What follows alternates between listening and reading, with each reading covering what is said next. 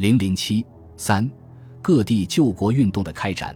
全国各界救国联合会成立后，决定在各地设立分会和各种形式的抗日救国组织，以推进救亡运动。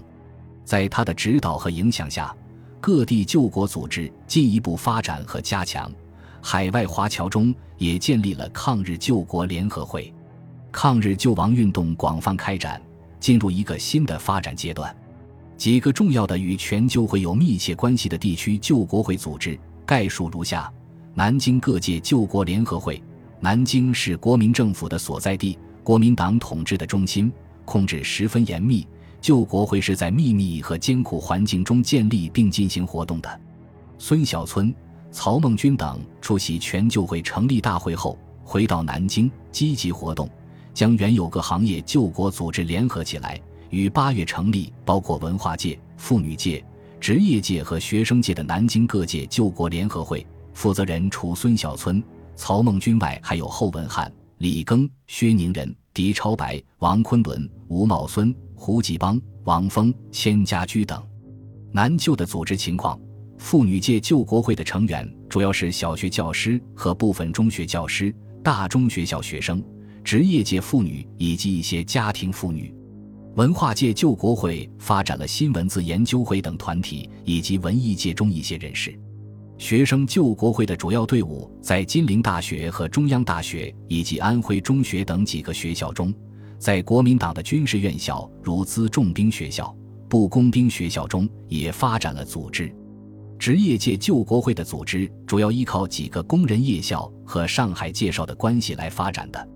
中国农村经济会也参加了南京和上海的救国会组织。此外，通过王昆仑、孙小村、千家驹的关系，南就同国民党的上层分子如张继、徐宝驹等有一定的联系。其中，冯玉祥、李德全对南救的活动十分关心。冯玉祥常常通过孙小村、千家驹等给他讲学的机会，把一些重要消息告诉南救，并对当时的政治局势作出分析。南救成立后，因为不能用本身的名义出现活动，曾以绥远抗日后援会的名义公开活动。南救与全救会始终保持密切联系，基本上每周由孙小村。王昆仑去上海一次，汇报国民政府的内情，带回全救会的文件，有时还带回中共的文件。他实际上是全救会的一个分会。全救会华南区总部，简称南总，是全救会在华南的一个分支机构，总部设于香港。南总设理事会由李章达、何思敬、吴晗珍、陈子生、陈锡洲、梅公斌等人组成。李章达副总责。何思敬任宣传部长，吴晗珍任组织部长。南总成立后，全救会曾派钱俊瑞、张乃器、胡子英、张锦夫等人先后南下，以取得联系，开展工作。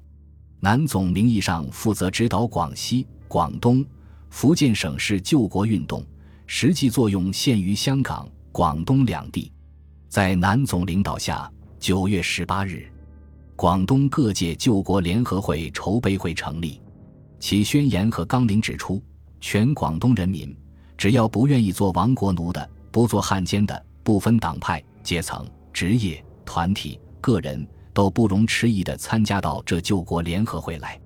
同时，东莞等县也成立了各界救国联合会，原定年底召开华南救国会代表大会，正式成立全救会华南分会。后因上海救国领袖沈钧儒等被捕而终止。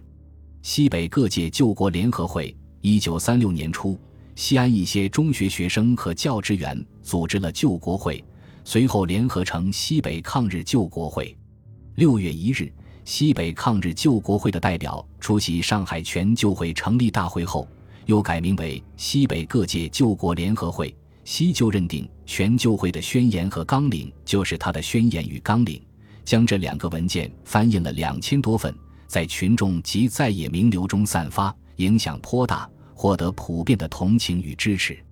西救的负责人之一徐斌如说：“我们西北救联的政治主张与政治纲领，也就是全救代表大会所决议的一切整体的意见与具体的计划。全救会鉴于西北抗日救亡工作已日渐成效，建议西旧以旧联名义相机公开活动。西旧从此逐渐公开组织、扩大活动。九一八五周年纪念日，他与正在筹建中的东北民众救亡会在西安联合召开了八千人的大会，并游行示威，向当地的国民党政府请愿，要求立即抗日。十一月下旬，全救会派执委张宇还到西安参加西救工作。十二月九日，西救发表一二九宣言。并组织近万名学生和市民到临潼向蒋介石请愿，要求停止内战，一致抗日。悲壮的爱国游行队伍使张学良深受感动，从而对西安事变的发生起了促进作用。西安事变爆发后，西旧正式公开，并在西安《解放日报》全文刊载了全救会的宣言与纲领。西安事变前，西旧下属救亡团体有学生救国会。妇女救国会等二十三个，事变后有极大的发展。新成立的各行各业救国会如雨后春笋，抗日救亡运动如打开闸门的潮水，汹涌澎湃。西救的负责人有韩卓如、杨明轩、谢华、张兆林、徐斌如、宋黎、李祥九、田润之。重庆、成都地区救国会。受一二九学生爱国运动和全国各界救国联合会成立的影响，重庆于一九三五年十二月成立学联，展开各项救亡活动。一九三六年六月正式成立重庆各界救国联合会，领导机构是干事会，下属有学生界、职业界、文化界、妇女界四个救国会组织。成都各界也同时涌现一批抗日救亡积极分子。他们出版了例文半月刊，宣传抗日救国主张，受到各阶层群众的重视。十月十八日，在成都青年会礼堂召开成都各界救国联合会筹备会。从此，四川的抗日救亡运动由宣传进入组织阶段。例文半月刊于十一月间被国民党当局查禁，接着车耀先创办的大声周刊出版发行。一九三七年三月十四日，成都各界救国联合会正式成立。北平的救国运动虽然开展较早，但活动主要是在一部分文化教育界知识分子，特别是青年学生中进行的。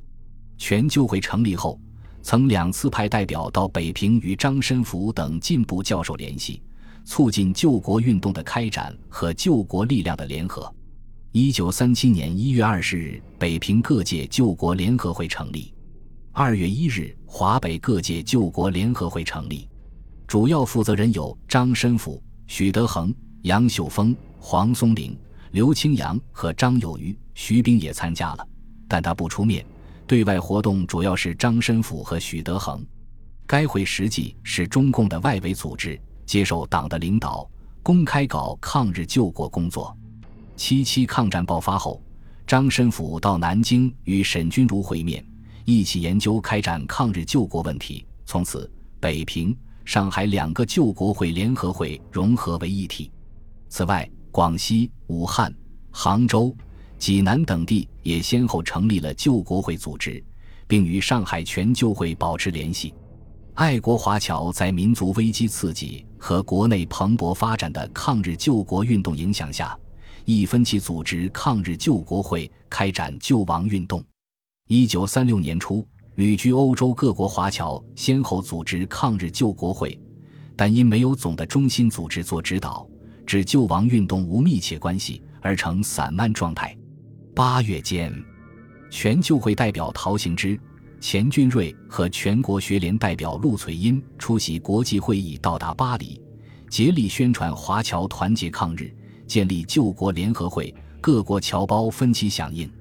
九月二十日，全欧华侨抗日救国大会在巴黎召开，参加者有英、法、德、瑞士、荷兰等国华侨代表，共四百余人。